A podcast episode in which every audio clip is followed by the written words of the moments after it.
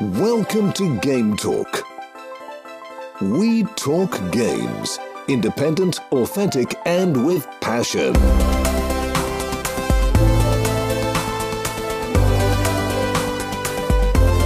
Here is your host, Joey. Hallo und herzlich willkommen hier im Game Talk. Schön hast du eingeschaltet. Nachdem wir in den letzten Episoden ja vermehrt Story-Heavy-Spiele besprochen haben, also JRPGs, machen wir jetzt einen Vollschwenk zu einem Spiel, das nicht so viel auf Story setzt. Und der Titel hat es natürlich wie immer verraten. Wir wollen heute über Roller Coaster Tycoon sprechen.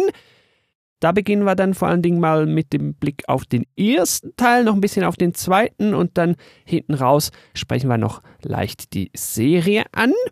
Das wird dich heute erwarten. Und natürlich bin ich nicht alleine hier und werde dich jetzt hier in einem Monolog zutexten. Nein, es freut mich sehr, nach über einem Jahr den Marcel wieder mal hier begrüßen zu dürfen. Hi. Hallo Joey. Ja, wir besprechen ja, also bei mir ein Spiel meiner Kindheit, mit dem ich damals sehr, sehr viele Nachmittage und Abende äh, verbracht habe. Ich weiß nicht, war das bei dir genauso? Hast du da auch so viele Stunden rein versenkt früher?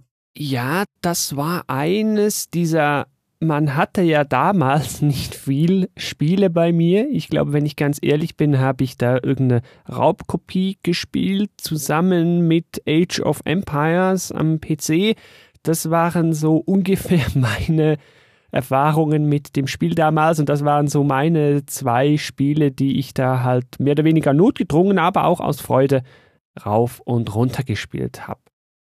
Ist aber auch schon eine Weile her, ne? wenn wir mal in Richtung des Releases gucken. Aber zuerst würde ich sagen, gehen wir noch einen Schritt zurück und bevor wir überhaupt über die Rollercoaster Tycoon Spiele sprechen wollen, dürfen wir noch erwähnen, das war ja nicht das erste Tycoon-Spiel vom federführenden Entwickler Chris Sawyer. Der hat schon vorher was gemacht und das hast du auch gespielt, ne? Genau, er hat vorher hat er äh, Transport Tycoon gemacht. Das habe ich damals als Kind nicht gespielt, das habe ich erst im Studium dann äh, schätzen gelernt. Der Name verrät es schon, man muss Sachen von A nach B transportieren, das können Ressourcen sein, das können Menschen sein, das kann Post sein. Also im Wesentlichen so der reine Transportaspekt von Spielen wie SimCity oder City Skylines. Und das hat Chris Sawyer zuerst gemacht, auch wieder alleine programmiert. Und damit hat er damals so viel Geld verdient, dass er sich halt seine Auszeit leisten konnte, wo er die Welt bereist hat und sehr, sehr viele äh, Freizeitparks besucht hat und daraus ist dann Rollercoaster Tycoon 1 entstanden. Wer Transport Tycoon heute noch spielen möchte, es gibt eine Open Source Version davon inzwischen. OpenTTD. Link findet ihr in den Show Notes und das kann man heute äh, gratis spielen und sehr, sehr, sehr, sehr viele Stunden in Micromanagement verbringen. Ich glaube, da muss ich dann auch noch reinspielen, vor allen Dingen, wenn es noch so eine open kostenlose Version gibt. Du hast Shownotes angesprochen, sehr gut. Nicht, dass ich die irgendwie vergessen hätte. Du kannst die natürlich wie immer finden bei dir in deiner Podcast-App unten in der Beschreibung. Wobei das aktuell gerade bei Apple Podcasts ein bisschen komisch bis buggy ist, aber die Kiste wollen wir nicht aufmachen. Dann sonst alternativ ganz einfach gametalk.fm slash rollercoaster tycoon. Auf der Webseite sind natürlich wie immer auch alle Informationen zu sehen und verlinkt. Ja, jetzt aber zum eigentlichen Spiel zur Rollercoaster Tycoon Reihe. Der erste Teil, der kam im April 1999 ich habe ihn wahrscheinlich erst ein bisschen später gespielt. Später kamen dann auch noch die Add-ons Corkscrew Follies und Loopy Landscapes. Ganz kurz, das sind einfach Erweiterungen, ja. Es gibt mehr Attraktionen, mehr Bahnen, die man bauen kann, ein bisschen mehr Landschaften, die man bauen kann, neue Szenarien. Zu den Szenarien kommen wir dann auch noch. Und dann irgendwann noch eine Deluxe Edition, wo das dann halt eben alles drin ist. Ja, Marcel, du hast schon erwähnt, Chris Sawyer hat das gemacht im, ich meine, quasi Alleingang. Ist ja eigentlich schon eine krasse Leistung, wenn ich mir das jetzt auch heute so überlege. Die Programmierung hat er äh, komplett alleine damals gemacht. Und die Grafiken und die Musik, die hat er dann äh, bei anderen Leuten machen lassen. Aber ja, es ist äh, sehr übersichtlich, wie viele äh, Menschen an diesem Spiel entwickelt haben. Und es zeigt halt auch, wie vergleichsweise einfach damals noch Spieleentwicklung war, weil man halt nicht irgendwie absurdistan viele Assets irgendwo braucht, um die halt in seiner super gigantomanischen Open World da überall verteilen zu können. Was halt auch äh, Wahnsinn ist, gerade wenn man große Parks hat, würde man ja eigentlich erwarten, dass das unheimlich anstrengend äh, für das System ist, aber es war absurd performant. Also wird man das mit heutigen Mitteln bauen, wird wahrscheinlich ein großer Park selbst auf heutigen Computern dazu führen, so, hm, ich habe jetzt hier ganz schön viel zu tun. Und damals war das halt alles kein Problem, weil es halt alles super einfach ist und ein ganz paar einfache mathematische Gleichungen nur unten drunter liegen, um vieles zu berechnen, was man heute wahrscheinlich umfangreich simulieren würde, was man halt aber eigentlich gar nicht braucht. Das stimmt. Ja, also wird ja schon einiges da berechnet. Da werden wir nochmal drauf zu sprechen kommen. Aber da ist ja auch schon dann wirklich viel los. Also Achterbahnen, Geschäfte, die dir irgendwie Food verkaufen, da wuselt so richtig auf dem Screen, vor allen Dingen dann später, wenn du viele Besucher hast. Es wer den Wuselfaktor von Siedler mochte, der mag definitiv auch Rollercoaster Tycoon, weil der Wuselfaktor ist genau der gleiche. Ja, fast schon Wuselfaktor Overkill, ja. Was ich noch ganz lustig fand, äh, wir haben es ja gar noch nicht gesagt, ist aber mehr oder weniger selbstverständlich für so ein Spiel für diese Zeit. Das kam da natürlich für den PC. Da habe ich es auch gespielt.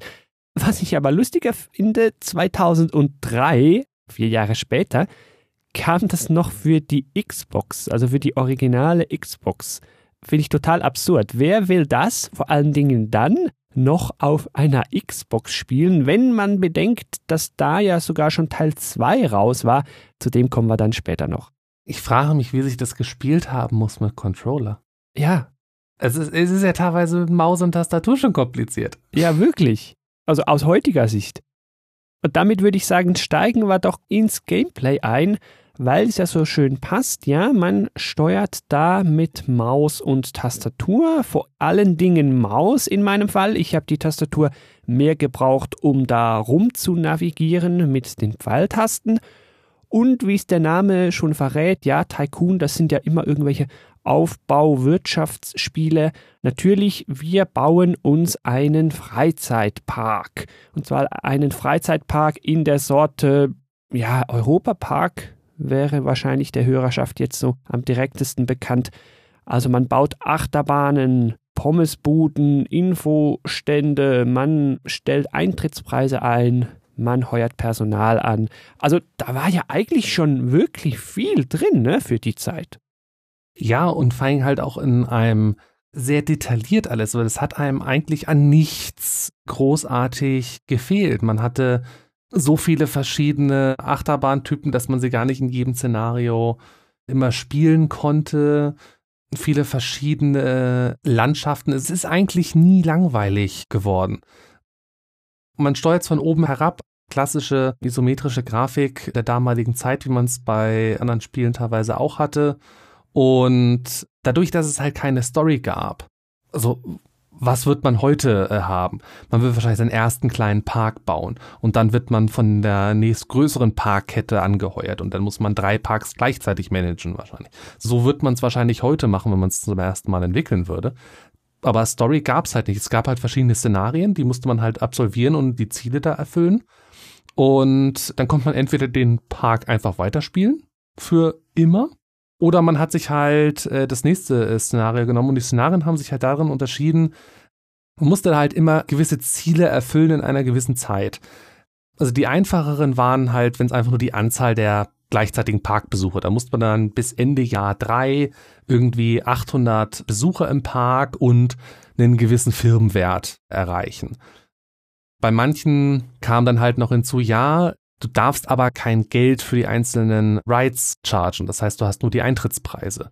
Mhm. Also Eintrittspreise des Parks, wenn man da rein will. Genau. Oder es, es gab dann auch Szenarien so, hey, der Parkeintritt ist kostenlos, du musst dir alles nur mit den Rides finanzieren. Oder es gab dann auch ein Szenario, Da konntest du keine Achterbahn bauen, weil Achterbahnen einfach gesperrt waren. Musstest aber trotzdem eine gewisse Anzahl an Besuchern und Firmenwert äh, erreichen, was halt ohne Achterbahn halt unheimlich schwer war. Oder man hat halt teilweise schon vorgefertigte Parks übernommen, die halt nicht so wirklich geil liefen. Dem musste man dann halt neues Leben einhauchen. Also wie gesagt, eine Story gibt es nicht, aber halt eben diese, nennen wir es mal so Challenges, ne? Szenarien heißen sie im Spiel und die werden dann unlocked. Schrittweise ist zumindest in Teil 1 so. Und du hast das Spiel eigentlich durchgespielt, wenn man so will, wenn du alle Szenarien geschafft hast. Da gab es dann aber auch so Herausforderungen, die sich dann über den Terrain-Typ verwirklicht haben. Also sagen wir, hier hast du einen schönen Gartenpark, aber da ist noch gar nichts drin und es ist hügelig, was teilweise auch nachteilig sein kann. Da ist dann halt eben die Challenge, hm, okay, blöd, da muss ich irgendwie damit arbeiten, da muss ich vielleicht irgendwo Bäume wegmachen, was Geld kostet, hm, da muss ich vielleicht irgendwo den Boden erstmal plätten, was Geld kostet. Solche Dinge. Also da ist schon eine Abwechslung drin, ja. Also es gab auch ein Szenario, das ist halt auf so einer Felseninsel gewesen, wo man halt dann irgendwie 40, 50 Meter hohen Felsen hatte und äh, da oben drauf dann seinen Park bauen durfte, Schrägstrich musste. Der Hauptspaß war halt eigentlich so dieses, okay, ich verwirkliche mir da mal gerade meinen Traum-Freizeitpark. Ein Freizeitpark, in den ich gerne gehen würde. Achterbahnen, mit denen ich gerne fahren würde. Das war eigentlich so das, was einen da angetrieben hat. Ja, also vielleicht nicht mal nur der Park oder war zumindest bei mir so, vor allen Dingen das Bauen der Achterbahnen, das war für mich natürlich das Element, das es rausgehoben hat. Wenn man denn jetzt endlich mal genug Platz hatte, wenn man denn jetzt endlich mal die Achterbahn freigeschaltet hat, die man irgendwie gerade mochte, das geht so über Zeit, dann werden neue Bahnen, neue Attraktionen erforscht. Wenn man dann mal Geld hatte bis zum Abwinken, ja, dann war der tolle Moment gekommen, wo jetzt mal so die richtig große wilde Achterbahn gebaut wird, wie man dann halt eben gerade Lust hatte. Und da war wirklich sehr vieles möglich. Es gab ja tonnenweise Achterbahnen, aus denen man auswählen konnte und dann wirklich hier hoch, runter, Loopings, unter sich selber durch, Helixe, also da war wirklich etwa alles drin, was man sich so vorstellen kann. Und man konnte dabei auch wunderbar scheitern.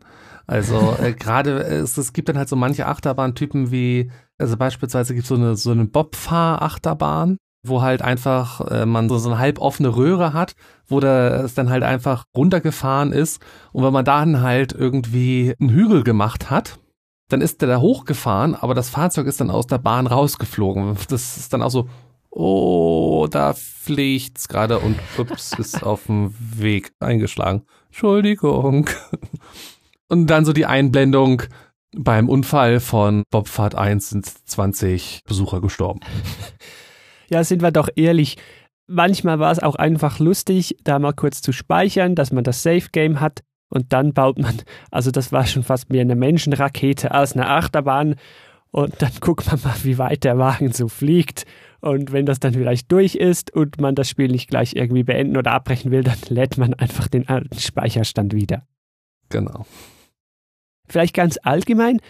Ich bin ja immer so ein Hobby-Neurotiker und es muss irgendwie schön aussehen, Symmetrie und das Optimieren ist gar nicht mal wirklich so mein Hauptfokus. Also bei mir muss der Park auch immer wirklich schön aussehen, das musste gut aufgehen, was eigentlich relativ egal war damals noch, was eher hinderlich war. Wie hast du das jeweils gespielt?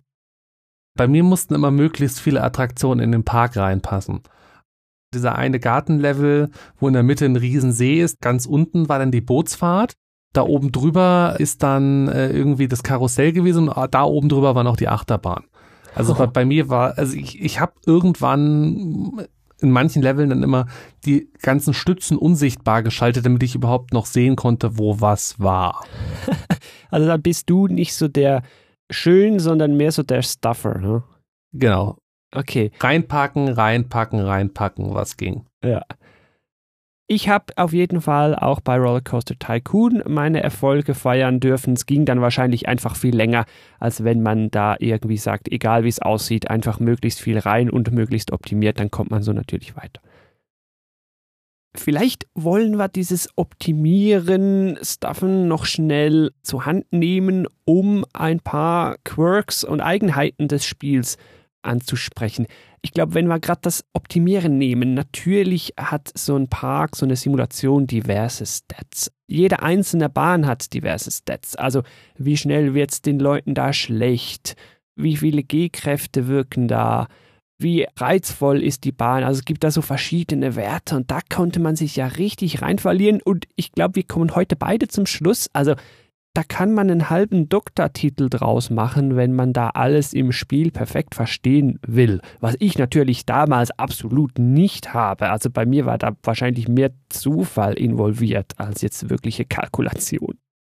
Bei mir auch. Also ich habe ja schon gesagt, äh, vorhin gesagt, äh, es wird eigentlich nichts simuliert, sondern alles basiert auf mehr oder minder äh, einfachen Gleichungen und jede Attraktion hat drei Key Facts. Das ist wie ja wie exciting, also wie aufregend ist etwas, dann wie schnell wird einem schlecht in dem Ding und äh, wie intensiv ist eine Attraktion.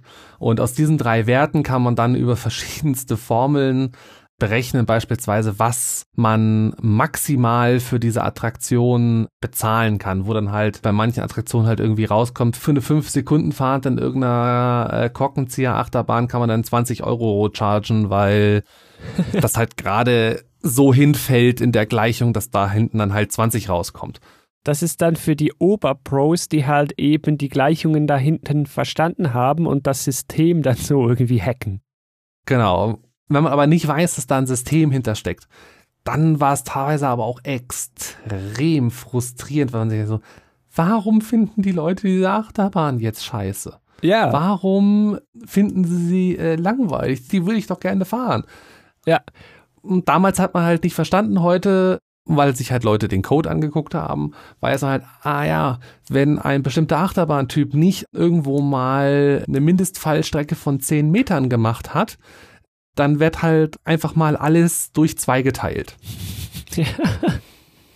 Oder wenn etwas viel zu lang ist oder viel zu kurz ist oder zu viel unterirdisch ist, dann finden die Leute das halt nicht toll. Was ich damals schon rausgefunden hatte, dass die Leute es toll finden, wenn irgendwie eine Attraktion durch eine andere durchführt. Also ich habe grundsätzlich immer meine Transportfahrten durch meine Loopings von den Achterbahnen durchgeführt, ah. damit das Ganze interessanter äh, wird.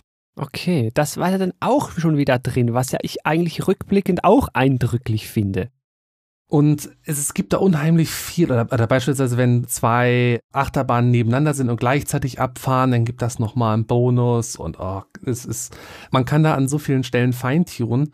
Und man musste es teilweise auch, weil was ich damals unheimlich frustrierend fand, ist, diese Attraktionen können auch kaputt gehen. Oh ja. Wenn Achterbahn kaputt ging, da haben dann mal die Bügel von einem Fahrzeug geklemmt, kein Problem. Kann man reparieren, ne? Auch über eine Personalkategorie. Das war ja dann nicht so schlimm, da einen Handwerker hinschicken. Genau. Die Sache war nur, also man wurde immer über informiert, wenn irgendwas äh, kaputt war. Und wenn dann halt da irgendwie stand, ja, Karussell 1 ist defekt. Die habe ich nie beachtet. Wenn da stand, Achterbahn 9 ist defekt, das war so, okay, draufklicken, was ist es? Denn bei Achterbahnen konnten auch die Stationsbremsen versagen. ja, dann hast du dann wieder die Rakete. Genau, und ich habe halt gerne Achterbahnen gebaut, wo man dann, da ist man dann irgendwie mit 120 Sachen Richtung Station geschossen. Wenn man dann halt natürlich keine Stationsbremsen hat und da steht ein Zug, dann macht's halt bumm. Ja. Und dann sind halt mal wieder ein paar Besucher tot und man kann die Achterbahn abreißen. Genau, weil da dann natürlich niemand mehr drauf will was konnte man halt machen, um das halt zu vermeiden? Also entweder hat man halt, also ich habe grundsätzlich immer den Wartungsintervall so kurz wie möglich gestellt bei Achterbahnen. Wenn der Wartungsintervall kürzer war, war die Wahrscheinlichkeit, dass sie kaputt gehen, geringer. Oder ich habe halt, äh, was ich auch oft gemacht habe, wenn ich mehrere, unbedingt mehrere Züge haben wollte, auf der Achterbahn habe ich halt die nach einer Maximalanzahl an Sekunden hab abfahren lassen, dass wenn die Stationsbremsen versagen, die Achterbahn halt einfach immer schön alle im Kreis fahren und die Leute dann halt sich nur beschweren, ich will hier raus, mir ist schlecht, aber halt nicht dabei draufgehen. Ja. Das hat mich auch damals Ich war damals 12, 13, lange Zeit gebraucht, um das rauszufinden. Im Übrigen, wer solchen Details was abgewinnen kann, wer das gerne anschauen möchte, wie das so funktioniert, es gibt einen ganz coolen YouTube-Channel zu. Genau. Der Niederländer Marcel Voss, mein Halbnamensvetter quasi, äh, der hat das alles auseinandergenommen und so ein Mini-Korkenzieher-Achterbahn, für die er 20 Euro chargen kann, verlinken wir euch in den Shownotes. Der nimmt alles auseinander in diesem Spiel. Ja, ja. Und zwar so sehr, dass einem das Spiel hinterher an manchen Stellen nicht mehr wirklich Spaß machen kann, sogar teilweise. Also hier direkt Vorwarnung. Da habe ich auch ganz interessante Sachen gelernt, weil ist es schlecht für einen Park, wenn ein Besucher im Park stirbt? Beispielsweise durch Achterbahnunfälle oder wenn irgendwer im Wasser ersäuft, weil man ihm halt den Pfad, auf dem er gerade läuft, unter den Füßen weggezogen hat. Gut, das ist aber jetzt noch verständlich irgendwie. Also auf die Idee kann man ja noch selber kommen. Genau, das ist noch verständlich. Was ich halt nicht wusste, das habe ich auch erst durch den YouTube-Channel gelernt. Wenn Besucher unten aus der Map rausfallen, dann ist das kein Problem. Und ich so, okay. Ah, nee. Ja, ich glaube, an dem Punkt dürften wir auch noch auch so ein paar, ich glaube, heute darf man das schon fast Bugs nennen. Also ein Punkt, den ich auch erst jüngst gelernt habe, bei so Transportfahrten, man kennt das vielleicht auch aus so eigenen Europaparkbesuchen, Attraktionen, die halt eigentlich gar nicht dazu da sind, dich irgendwie jetzt hier groß durchzuschütteln, sondern dich einfach wohin zu bringen, da fahren die alle immer nur eine Station weit. Das habe ich gar nie gewusst bis eben. Und das macht mir jetzt auch gerade so ein paar Dinge madig, weil ich da immer so schöne Rundbahn bauen will um den Park rum, damit da dann halt die Leute sich schneller fortbewegen können. Aber das ist jetzt ja irgendwie auch für die Katz. Genau, es ist, es ist auch, es ist, was ich auch erst relativ spät wirklich so gelernt habe, so ja, die steigen immer alle aus. An der nächsten Station. Wenn man diese Stationen dann auch viel zu eng zusammenbaut. Ja. Ähm, also gerade wenn ich dann halt irgendwie meine, meine lustigen Transportbahnen, die hatten dann teilweise acht Stationen, acht, neun Stationen. Gerade das Gartenlevel hat sich da wunderbar für angeboten. Ja, einmal um den See. Einmal um den See rum. Dann hilft das nicht gerade, die Besucher von A nach B zu bringen. Und die Besucher sind auch das nächste Problem, denn das Pathfinding gerade im Originalspiel, also für jemanden wie mich, dem Optik scheißegal war, war das nicht so das Problem, überall nur ein Feld breite Pfade zu haben. Wenn man halt mehr auf Optik spielt, möchte man vielleicht auch irgendwo mal Plätze haben. Genau hier ich mit einem schönen Brunnen in der Mitte oder so. Oder gerade am Parkeingang halt irgendwie dann so schön zwei oder drei feldbreite Wege, die so zum Flanieren einladen. Ja, genau. Ja, das hatte das Besucherpaar-Finding nur so unheimlich verwirrt. Also es ist dann, so, sobald die Wege zu kompliziert werden im Park, man kann den Besuchern so viele Karten geben, wie man will. Es finden immer noch welche nicht aus dem Park raus. Dann kam immer dieses Piep, Piep, Piep. Besucher ähm, 1, 2, 3 äh, kann den Parkausgang nicht finden. Mm. Das ist halt unheimlich frustrierend, weil man dann halt das Fenster von dem Besucher äh, aufruft und halt sieht so, du bist drei Felder vom Parkausgang weg. Warum bist du umgedreht? ja. Und das waren so halt die frustrierenden äh, Sachen und was halt auch Wahnsinn ist, wie lange Besucher sich gerne mal im Park aufhalten. Also manche sind auch gerne mal ein paar Jahre da. das sind die Besten. Ja. Und so ein Ding, äh, wo es gut war, weil man keinen Wert auf Optik gelegt hat.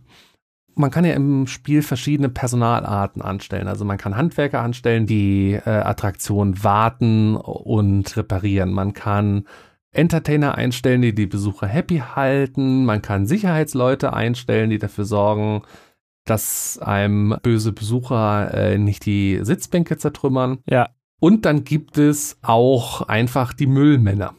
Die Müllmänner äh, sind halt dafür zuständig, um die Kotze von den Wegen ähm, wegzuwischen. Mhm. Die leeren die Mülleimer. Klar. In der Standardeinstellung gießen die aber auch die Blumen. Und noch viel schlimmer, sie mähen Rasen. Je dreckiger ein Weg war, umso wahrscheinlicher war halt, dass die Besucher böse wurden und dann halt auch äh, Lampen und Mülleimer und Bänke zertrümmert haben. Und dann so, ich habe doch gerade zehn Müllmänner eingestellt, warum ist die Kotze da immer noch auf dem Weg? Und ich so, ah, die zehn mähen gerade alle Rasen. so das sinnloseste ever. Hat das überhaupt Also Blumengießen war bei mir kein Problem, weil ich hatte ja keine Blumen im Park. Ja klar, natürlich, ich schon.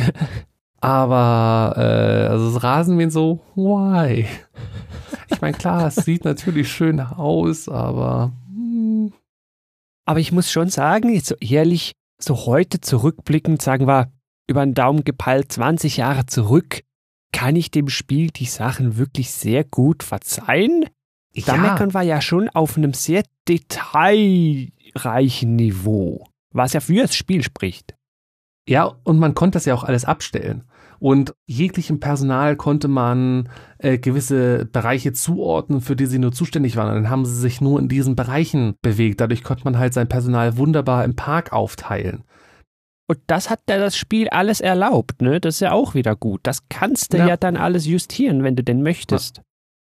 Und die wichtigste Bude im ganzen Spiel, was immer das Wichtigste war, was ich immer möglichst früh haben wollte, waren die Toiletten. Weil wenn man die Toiletten direkt neben dem Achterbahnausgang gebaut hat, A, hat man mit denen einen Haufen Kohle verdient und B, waren die We- Wege nicht vollgekürzt, weil jedem Besucher, der schlecht war, erstmal auf die Toilette gerannt ist.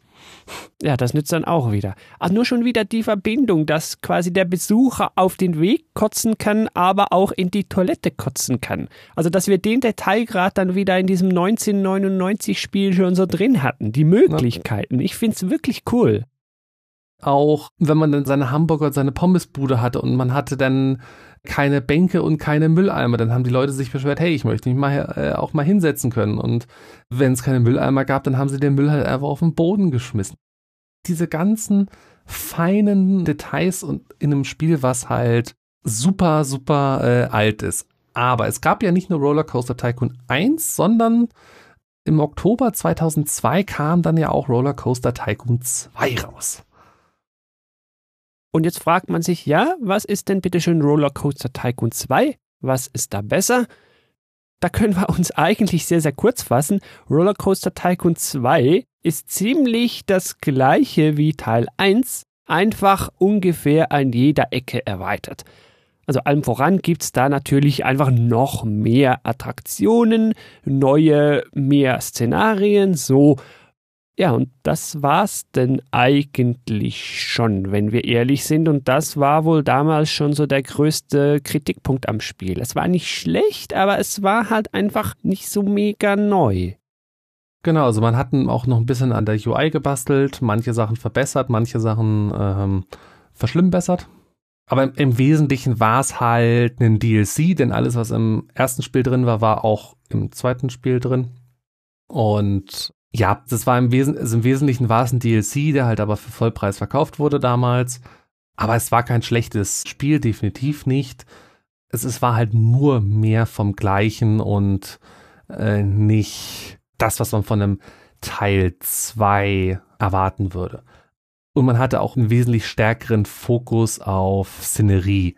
Also noch mehr Zeug, was man sich irgendwo im Park äh, hinpacken konnte und auch die Szenarien, die man fertig machen musste, dann waren die auf einer Burg und hier und da und ihr habt ja vielleicht da draußen schon gehört, so meine Parks mussten nicht schön aussehen. Dementsprechend mochte ich das nicht unbedingt. Ja, gut, verstehe ich, ja. Und es gab auch damals in, in Rollercoaster Tycoon 2 auch Nachbauten von echten Parks. Äh, Rollercoaster Tycoon 2 hatte damals ein paar der Six Flags Parks aus den USA äh, lizenziert und auch aus Deutschland war ein lizenzierter Park dabei, nämlich der Heidepark in Soltau. Da haben sie offenbar schon eine Kooperation gemacht, ne? Ja, und ziemlich schlecht umgesetzt, ehrlich gesagt. ähm, aber, aber klar, das ist natürlich, wenn man was aus der echten Welt in ein Computerspiel transferiert, das wird halt nicht immer unbedingt so, wie es halt in der echten Welt ist. Allein weil man hat halt drei Kurvenradien und das war's. Ja, Für die meisten, für viele hat man sogar nur zwei Kurvenradien gehabt. klar. War natürlich fürs freie Bauen, fürs eigene Bauen so wirklich gut. Da hast du wirklich viel machen können. Aber wenn es dann wirklich ums Nachbauen geht, ja, ist klar, das funktioniert dann halt nicht so richtig. Wenn man das jetzt heute noch spielen will, dann muss man aber ein bisschen aufpassen, dass man da das Richtige sich ähm, raussucht. Da gibt es verschiedene Möglichkeiten und ich würde sagen, hier schließen wir mal so den Block zu den eigentlichen richtigen, in Anführungs- und Schlusszeichen, Rollercoaster Tycoon Spielen ab. Das waren nämlich Teil 1 und Teil 2. Und wer dieses klassische Feeling, so wie wir jetzt nochmal erleben möchte, da würde ich sagen, der greift am besten zur GOG-Version. Da gibt es nämlich den ersten Teil in seiner Deluxe-Fassung, das heißt einfach mit den zwei Add-ons. Und da gibt es auch den zweiten Teil, der dann eigentlich quasi der erste Teil wieder ist. Also eigentlich könnte man direkt zum zweiten Teil greifen, wer da ein bisschen sparen will, obwohl die natürlich besonders im Sale immer für sehr kleines Geld zu haben sind. Also das würde ich empfehlen. Es gäbe noch die Rollercoaster Classic Edition seit 2016. Die kann man auf Steam kaufen oder die gibt es auch für Mobile-Geräte, sogar für ein Kindle gibt es die. Das ist auch nichts anderes als einfach Teil 1 und 2 fusioniert mit aber immerhin etwas neuerer UI. Also das Interface wurde da etwas angepasst, weil ja, sind wir ehrlich, Interface von Teil 1 und 2 sind heute halt wirklich schon sehr altbacken über diese Klickmenüs und so. Ja gut. Aber gut, äh, muss auch sagen, die UI sieht aber auch aus wie Windows XP. Ja, eben. Also, sie passt dann doch wieder in die, also die neue UI der Classic Edition ist eigentlich die UI, die man damals erwartet hätte. Ja, ungefähr, ja. Es ist eben zu wenig schön, um das jetzt wirklich zu rechtfertigen, diese teurere Version zu nehmen. Also meine Empfehlung fällt auf den zweiten Teil bei GOG, wenn man wirklich so dieses Nostalgie-Feeling hat. Und was dann noch besser hinzukommt, die laufen natürlich nicht nur einfach relativ gut, ja, ich sage jetzt mal im Fenstermodus. Zu Teil 2 gibt es nämlich noch was Spezielles, nämlich die Open RCT 2, also steht für Open Rollercoaster Tycoon 2 Mod.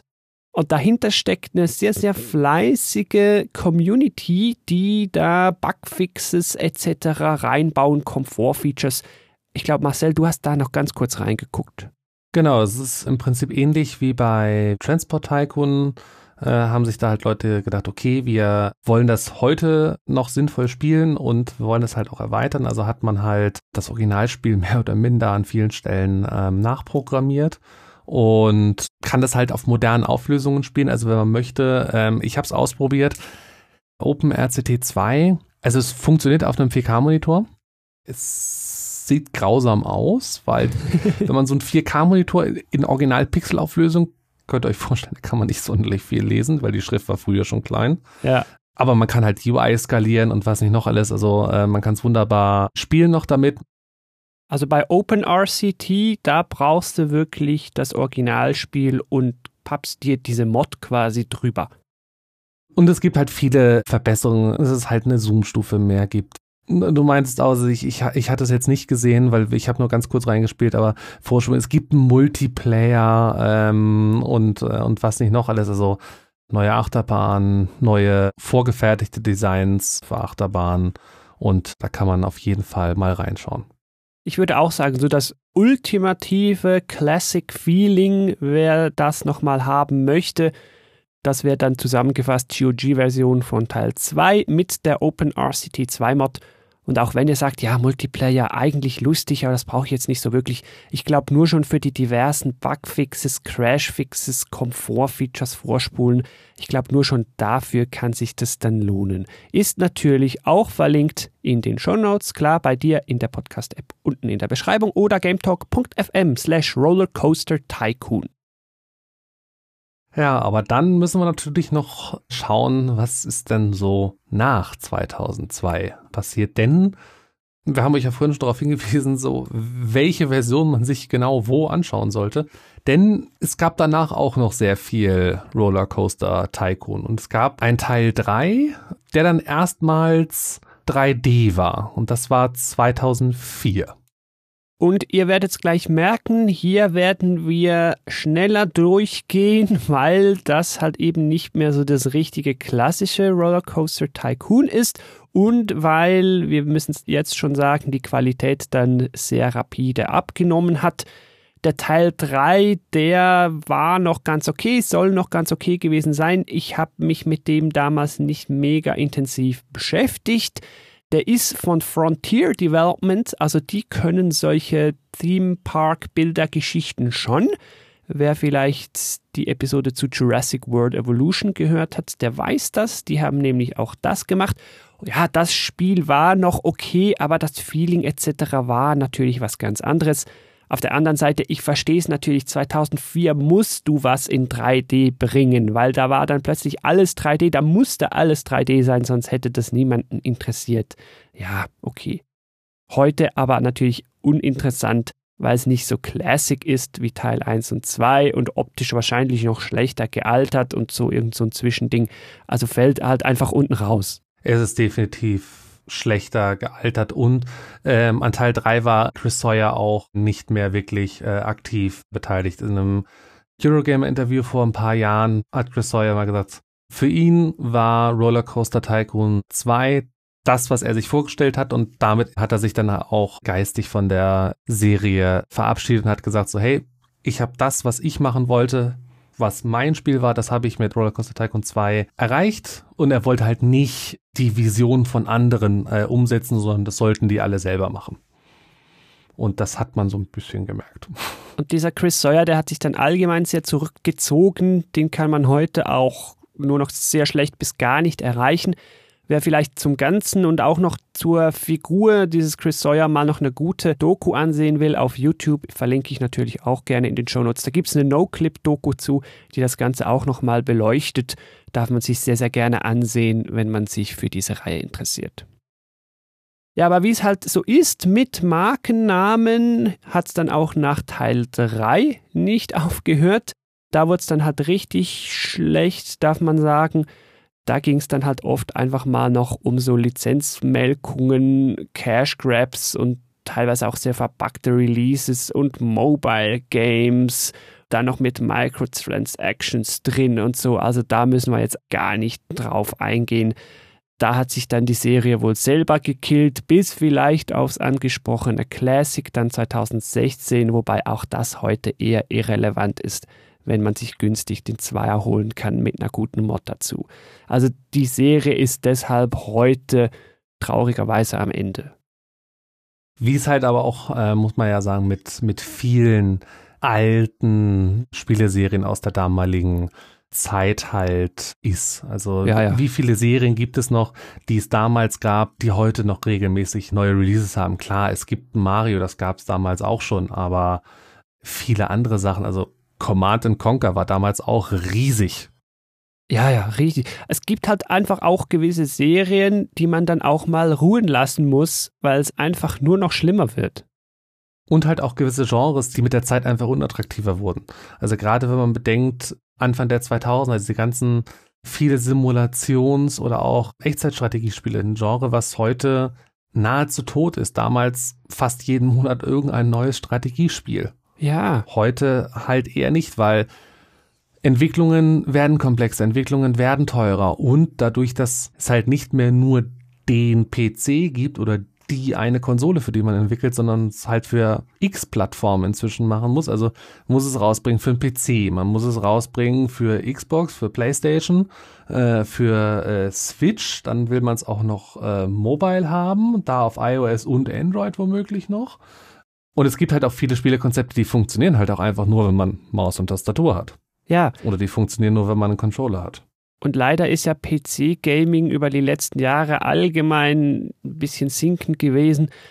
Also das sind halt einfach gerade so ein paar Dinge zusammengekommen, die dann halt dazu geführt hat, dass man halt vielleicht nicht mehr so ein Spiel macht.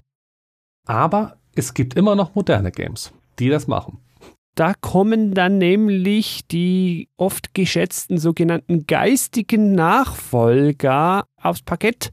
Und die gab es nämlich auch hier und die waren offenbar auch relativ gut. Auf einen will ich nur ganz kurz eingehen. 2016 kam Planet Coaster. wieder von Frontier, also die gleichen wie schon Teil 3 gemacht haben. Also die wussten schon, wie es geht, aber hatten da offenbar die Lizenz einfach nicht. Das soll okay gewesen sein, aber viel lieber hinweisen will ich auf einen noch späteren geistigen Nachfolger. Der hat den lustigen Namen Parkitect und kam 2018 raus. Und das ist wirklich so ein spiritueller Nachfolger, der richtig an diesen klassischen Rollercoaster Tycoon Vibe anknüpft, aber in 3D und in modern. Genau, also die Grafik ist bewusst im Comic-Look gehalten. Es ist genauso blockig oder die Landschaft ist genauso blockig äh, wie damals. Es wirkt im Wesentlichen eigentlich wie ein, wir nehmen die Perspektive und wir nehmen die Grafik von Rollercoaster Tycoon und rechnen das Ganze einfach immer nur live in 3D und zwar in der Auflösung, wie es halt gerade geht. Ja. Und äh, es hat optisch genau den gleichen Wuselfaktor und ist ein Spiel, das ich definitiv, äh, also was bei mir schon länger auf der Steam-Wunschliste äh, steht und was ich jetzt mir dann endlich mal kaufen muss, ist eine äh, deutsch-kanadische Entwicklung. Ja, also es ist kein grafisches Highlight, wer jetzt Realismus erwartet, aber ganz ehrlich, grafischen Realismus hat Rollercoaster Tycoon noch nie ausgemacht und die besten Spiele sind meist, gerade in diesem Bereich sind halt genau die, die diesen Wuselfaktor haben, wo es halt nicht darauf ankommt, dass die Grafik super realistisch aussieht, sondern dass sie einfach quietschbunt und hübsch ist ein Parkbilder-Spiel im Rollercoaster Tycoon-Setting quasi da angesiedelt mit richtig realistischer Grafik, könnte ich mir nicht vorstellen. Das muss genauso gelöst sein, wie die das da gemacht haben. Also quasi deine bunten, pastellfarbigen Mii-Figuren, die da rumwuseln. Also genau richtig. Und auch die Interfaces sind teilweise wieder ähnlich, so die kleinen Fenster, aber im positiven Sinne.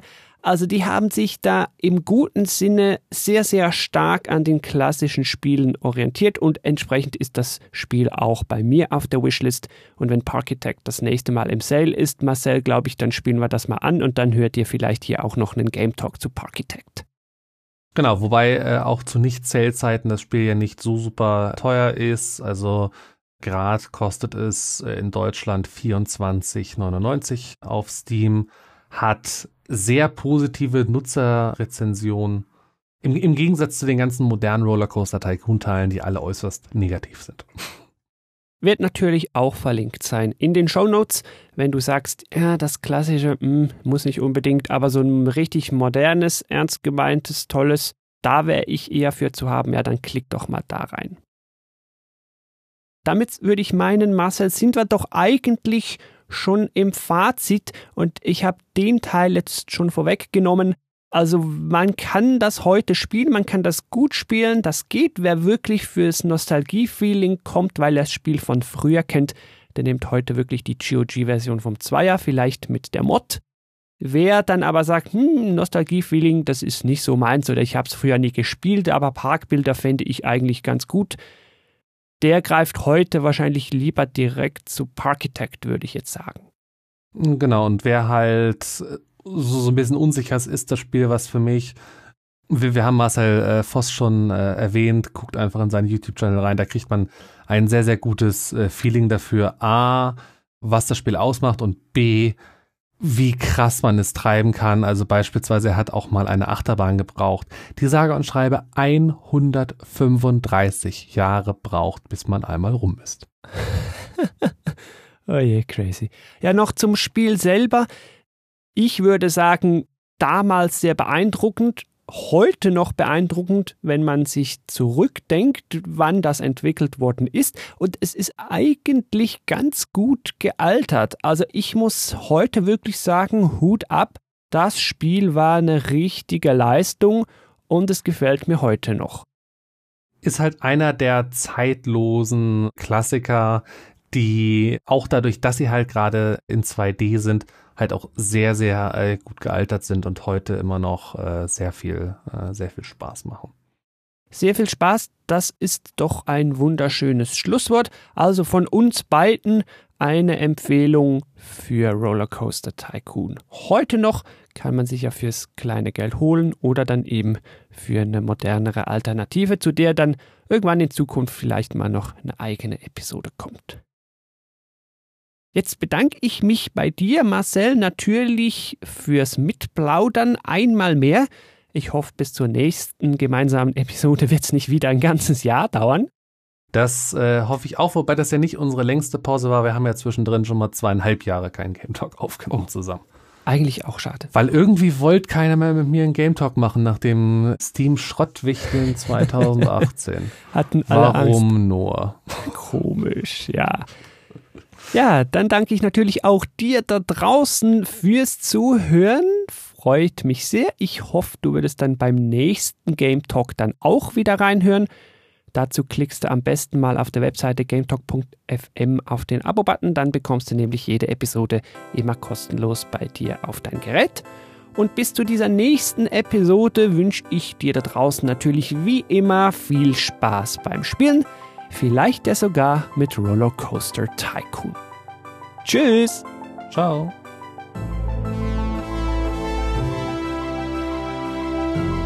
Thank you for listening to Game Talk. For further information, please visit Game Talk FM.